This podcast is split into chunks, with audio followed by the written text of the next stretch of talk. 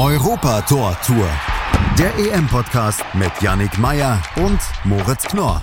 In Zusammenarbeit mit 90plus.de. Auf meinsportpodcast.de. In Windeseile nähern wir uns dem Finale der Gruppenphase. Der zweite Spieltag liegt hinter uns. Schön, dass ihr zur Europa Tor Tour, dem EM-Podcast von meinsportpodcast.de und 90plus eingeschaltet habt. Die Ereignisse des Samstages bespreche ich, Yannick Meyer, nun mit Viktor Katalina von 90 Plus. Grüß dich, Viktor. Hallo Yannick. Ja, wir gehen einmal die Ergebnisse des heutigen Tages durch und zwar ist da natürlich vor allem das Deutschlandspiel relevant. Um 18 Uhr bezwang die DFB 11 Portugal mit 4 zu 2 in einem beeindruckenden Spiel, über das wir natürlich gleich reden werden. Ansonsten in der Deutschlandgruppe zuvor schon trennten sich Ungarn und Frankreich überraschenderweise 1 zu 1 unentschieden, genauso wie am Abend Spanien und Polen. Und ich würde sagen, wir steigen einfach mal ein mit dem ersten Spiel. Ungarn gegen Frankreich 1 zu 1. Warum taten sich denn die hochbegabten Franzosen so schwer in Ungarn? Weil die Ungarn gegen Frankreich das gemacht haben, was äh, Frankreich gegen Deutschland so gut gemacht hat. Extrem kompaktes Verteidigen, extrem leidenschaftliches Spiel und immer wenn sich's angeboten hat, Nadelstiche nach vorne setzen, wie zum Beispiel kurz vor der Pause, als sie zu einem sehr, sehr günstigen Zeitpunkt das Tor gemacht haben. Die Franzosen werden ja häufig gelobt für ihre Spielweise und auch von eigentlich so ziemlich allen Experten als Top-Favorit in diesem Turnier gehandelt. Aber man muss ja auch mal ganz ehrlich datieren, bislang zwei Spiele 180 Minuten gespielt, man hat erst ein Tor selber geschossen. Fehlt vorne drin irgendwie so ein bisschen der Punch bei den Franzosen bislang? Der Punch fehlt nicht, also sie haben ja das Personal. Allerdings die Spielweise jetzt so anzulegen, dass äh, du jetzt quasi nur verteidigst, weil man hat ja auch gesehen, äh, in der zweiten Halbzeit haben sie sich extrem schwer getan und sind nur mit bis auf zwei Ausnahmen gefährlich geworden. Einmal Dembele an dem Pfosten und dann einmal der Ausgleich von Griezmann und beide Male haben sie irrsinnig viel Platz bekommen. Das heißt, aus dem Spiel heraus haben sie sich unglaublich schwer getan. Ja, was natürlich auch ein großes Kompliment für die Ungarn, denke ich mal, ist, weil die Offensive vorne bei Frankreich kam ja irgendwie so gar nicht richtig zur Geltung. Und die Ungarn, die haben es wirklich richtig gut gemacht und sind vor allem durch eine kämpferisch starke Leistung aufgefallen. Liegt das vielleicht auch daran, dass 60.000 Ungarn ähm, die Mannschaft so angefeuert, angetrieben haben? Es hat auf jeden Fall nicht geschadet. Ungarn war der große Außenseiter und wenn du gegen so einen übermächtigen Gegner wie Frankreich spielst, dann hilft das natürlich, wenn äh, du ein ausverkauftes Haus hast. Ja, und da muss man natürlich nochmal hervorheben, Adam Soloy, der Bundesliga-Legionär, wurde ja relativ zügig ausgewechselt wegen der Hitze, die hat er wohl nicht vertragen, hatte dort auch Kreislaufprobleme. Aber ein anderer, ja fast sein Namensvetter, auch wenn er ein bisschen anders geschrieben wird, Roland Soloy von, vom SC Freiburg, der ist ja wirklich positiv aufgetreten, hat wirklich, ist wahnsinnig viel gerannt, hat Chancen kreiert, war am Tor beteiligt. Wie, was sagst du zu seiner Leistung? Ja, hat auf jeden Fall seine Stärken mit eingebracht. Er ist ein irrsinnig schneller Spieler, deshalb auch wichtig für das ungarische Spielsystem, weil er mit seiner Schnelligkeit immer wieder Chancen kreieren kann. Normalerweise war es ja so, dass man, dass sie nach dem Austausch von Zoberschleu, dass es da auf Scholloy und auf Soloy ankam. Einer soll die Bälle festmachen, der andere soll dann mit Tempo aufs Tor ziehen. Jetzt, nachdem Adam Scholloy auch noch ausgefallen ist, kam es ja besonders auf ihn an und ich finde, er hat das sehr gut gemacht. Absolut, also sehr gutes Spiel auf jeden Fall von Roland Soloy am heutigen Tag. Und ja, dann, wenn man sich mal so die Ausgangslage anschaut, muss man ganz klar sagen, Frankreich holt einen Punkt, aber irgendwie ist es für die Franzosen trotzdem in Ordnung, dieses Ergebnis, so blöd es erstmal klingt, oder? Ja, sie sind Tabellenführer. Ähm, haben jetzt den Gruppensieg am letzten Spieltag gegen Portugal in der eigenen Hand, aber ich könnte mir schon denken, dass sie sich für dieses Spiel mehr vorgenommen haben. Denke ich auch, ich denke schon, genau, dass man da das Spiel gewinnen wollte, was aber am Ende nicht gelang. Ja, und bei den Ungarn muss man sagen, ist eigentlich ein super Ergebnis und da wird man, denke ich mal, jetzt in München am Mittwoch auf den Dreier gehen, um so mit vier Punkten wirklich sehr, sehr gute Chancen aus Weiterkommen zu haben, oder? Ja, also für Ungarn ist der Punkt natürlich Gold wert. Deutschland hat ja heute Abend gewonnen und so haben sie das Schicksal noch in der eigenen Hand. Sie können vier Punkte machen und damit wird es dann natürlich schwer auszuscheiden. Aber, was man auch sagen muss, sie haben, glaube ich, von allen Gruppendritten mit die schlechteste Tordifferenz. Durch das 1-1 hat sich ja nichts geändert. Sie sind weiterhin bei minus drei. Ja, das nächste Spiel findet dann ja für die Ungarn am Mittwoch in Deutschland statt, in München. Ist das vielleicht ein großer Nachteil für die Ungarn, dass sie diese, diesmal nicht zu, bei sich zu Hause spielen dürfen? Finde ich schon, weil diese 60.000, das hat nochmal die entscheidenden Prozent rausgekitzelt, vor allem in den letzten Minuten. Ähm, jetzt nochmal ähm, voll drauf zu gehen mit allem, was sie haben, den Sieg zu verteidigen und äh, dann halt den Punkt, am Ende den Punkt zu holen. Im zweiten Spiel des Tages natürlich für uns Deutsche besonders interessant, bezwang die DFB 11 Portugal mit 4 zu 2 und ich fand, dass das wirklich mal ein wirklich gutes Spiel von Deutschland war. War das vielleicht genau so eine Begegnung, auf die wir Deutsche auch schon so lange gewartet haben, damit man vielleicht auch wieder mit diesem Team so richtig sich mit freuen kann und sich mit diesem Team so richtig identifizieren kann? Ja, auf jeden Fall. Man hat gemerkt, man hat von Beginn an gemerkt, dass sich Deutschland für das Spiel mehr vorgenommen hat. Das war alles viel zielstrebiger, viel direkter.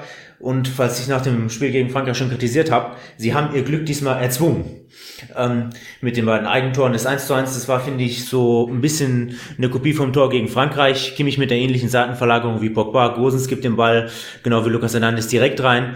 Und wenn das Ding mit so viel Drive kommt, da äh, bist du als Verteidiger eigentlich machtlos. Du musst den Ball eigentlich nur leicht touchieren und der Abschluss wird sofort zur Rakete. Da mache ich wiederum dir schon Rafa Guerrero jetzt einen Vorwurf. Genau, lass uns erstmal zu Beginn des Spiels anfangen. Da muss man ja ganz klar sagen, Deutschland kommt sehr gut ins Spiel rein, hat dann diese eine Ecke, die dann in einen Konter mündet, was dann natürlich Portugal auch super spielt. Diego Jota da mit dem schönen Ball und dann ist dort Cristiano Ronaldo in der Mitte, trifft zum 1 zu 0 natürlich maximal unmöglich für Deutschland, weil man eigentlich gut im Spiel drin war. Aber da muss natürlich die Konterabsicherung auch eigentlich besser sein, oder? Definitiv. Also das kann eigentlich auf dem Niveau nicht passieren, dass einem der Standard, der eigene Standard, so um die Ohren fliegt. Wenngleich man auch äh, den Portugiesen da ein Lob machen muss. Das war fantastisch ausgespielt, vor allem der Pass rüber von Bernardo Silva auf Diogo Jota. Das war eigentlich das, was die Tür aufgemacht hat. Aber umso besser danach natürlich die Reaktion von den Deutschen. Du hast es gerade schon erwähnt, es wurden dann direkt zwei Eigentore provoziert. Danach trafen auch noch Kai Havertz und Robin Gosens. Also wirklich eine sehr solide Leistung von Deutschland. Und dann hat man den Sack ja eigentlich auch wirklich zugemacht, weil man eben nicht aufgehört hat zu spielen, sondern weil man auch nach dem nach dem Gegentor, nach dem 1-0, was dann irgendwie aus dem Nichts kam, weitergespielt hat, nach vorne gespielt hat und das Ding dann eben gedreht hat.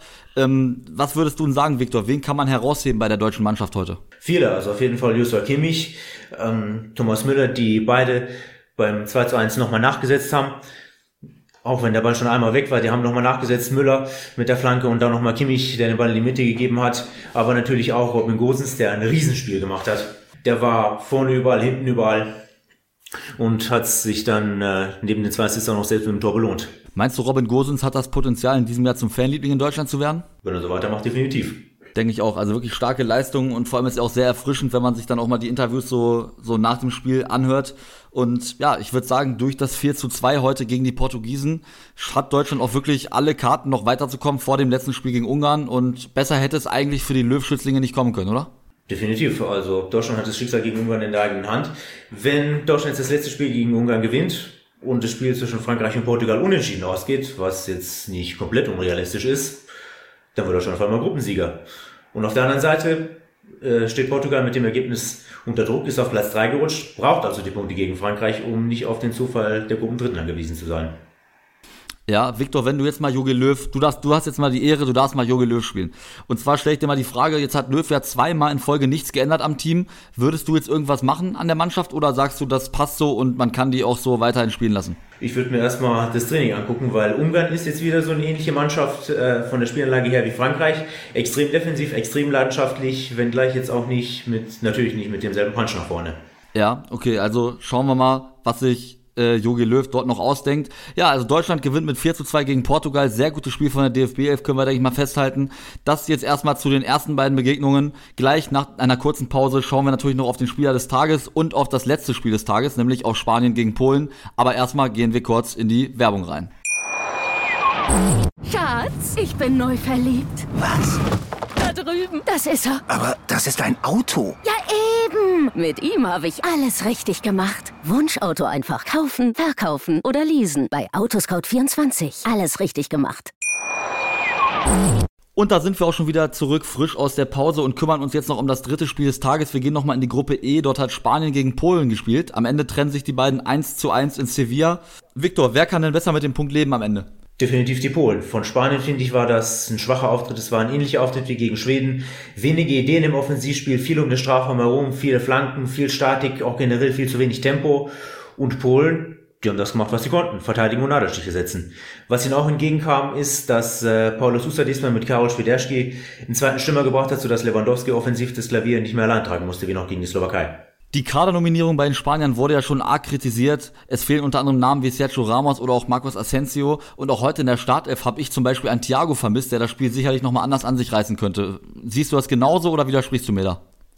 Da widerspreche ich dir überhaupt nicht. Die Kaderzusammenstellung von Luis Enrique wurde ja schon im Vorfeld stark kritisiert und die Kritik wird jetzt nicht leiser werden. Sergio Ramos ist zum Beispiel einer, der solche Spiele mit seiner Erfahrung, mit seiner Torgefahr auch nochmal ziehen kann. Das hat er bei Real Madrid schon oft genug bewiesen. Asensio hat Joker-Qualitäten, wenn man sich die Champions League anguckt.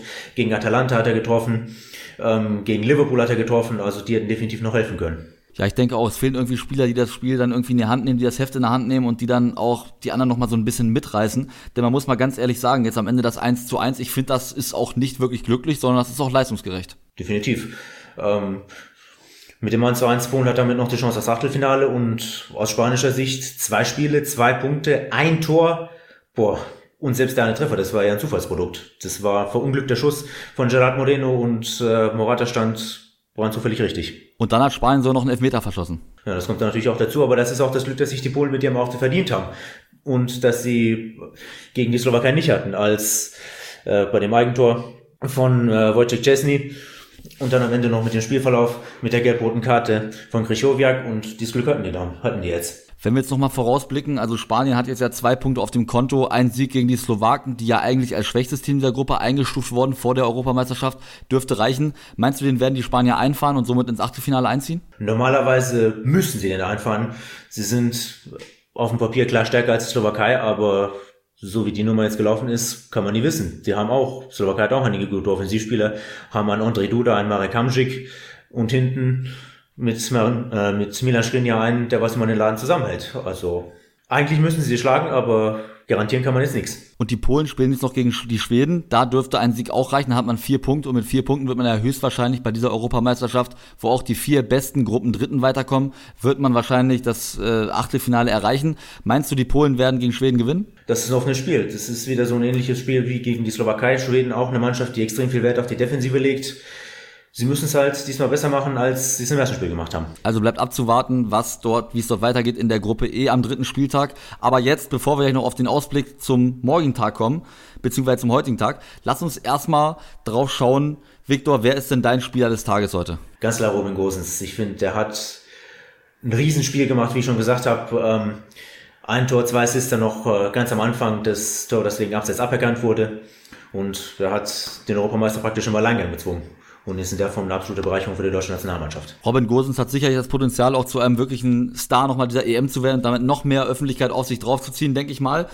Ja, dann würde ich sagen, kommen wir auch schon zum letzten Punkt unserer Ausgabe Europa Tor Tour von heute und zwar zum Ausblick. Morgen steht ja, beziehungsweise heute steht das Finale der Gruppe A an. Erstmal das Spiel Türkei gegen Schweiz. Was meinst du und wer wird sich da durchsetzen? Ich glaube, die Schweiz wird sich da durchsetzen. Sie haben natürlich Nachholbedarf, vor allem in der Tordifferenz jetzt, wo sie nur zu drei verloren haben. Schweiz ist eigentlich eine hochanständige Mannschaft, extrem kompakt und wie man in der Nations League gegen Deutschland gesehen hat, äh, vor allem beim zweiten Tor von Remo Freuler, durchaus mit offensiver Kreativität ausgestattet. Aber gegen Italien mussten sie sich einfach der Wucht, die diese Mannschaft unter Roberto Mancini entfacht, beugen. Also ich rechne definitiv damit, dass die Schweiz das Spiel gewinnen wird und dann muss man sehen, was parallel in Rom passiert. Genau, und da spielt dann Italien gegen Wales. Meinst du, die Italiener fahren den dritten Sieg in Folge souverän ein? Eigentlich brauchen sie nicht, aber es wäre durchaus nicht unwahrscheinlich. Wales ist so ein bisschen eine meiner Lieblingsmannschaften bei dieser EM, war sie 2016 auch schon. Die sehen auf dem Papier aus wie der riesige Underdog, aber auf den zweiten Blick guckst du da, die haben Namen wie Gareth Bale, Aaron Ramsey, Dan James, Joe Roden, die allesamt bei namhaften Clubs spielen. Der Schweiz haben sie schon den Punkt abgetrotzt, jetzt auch gegen die Türkei gewonnen und damit auch ein Stück weit gegen eigene Chancenbewertung. Die haben in dem Spiel, finde ich, nur eine Aufgabe, nicht komplett unterzugehen.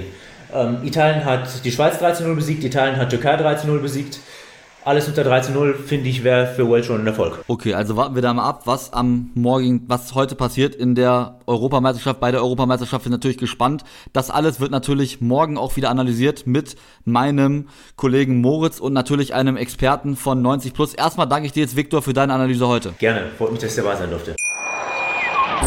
Schatz, ich bin neu verliebt. Was? Da drüben. Das ist er. Aber das ist ein Auto. Ja, eben. Mit ihm habe ich alles richtig gemacht. Wunschauto einfach kaufen, verkaufen oder leasen. Bei Autoscout24. Alles richtig gemacht.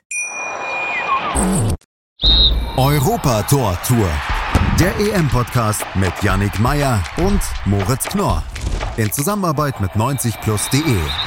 Auf meinsportpodcast.de. Schatz, ich bin neu verliebt. Was? Da drüben. Das ist er. Aber das ist ein Auto. Ja, eben. Mit ihm habe ich alles richtig gemacht. Wunschauto einfach kaufen, verkaufen oder leasen. Bei Autoscout24. Alles richtig gemacht.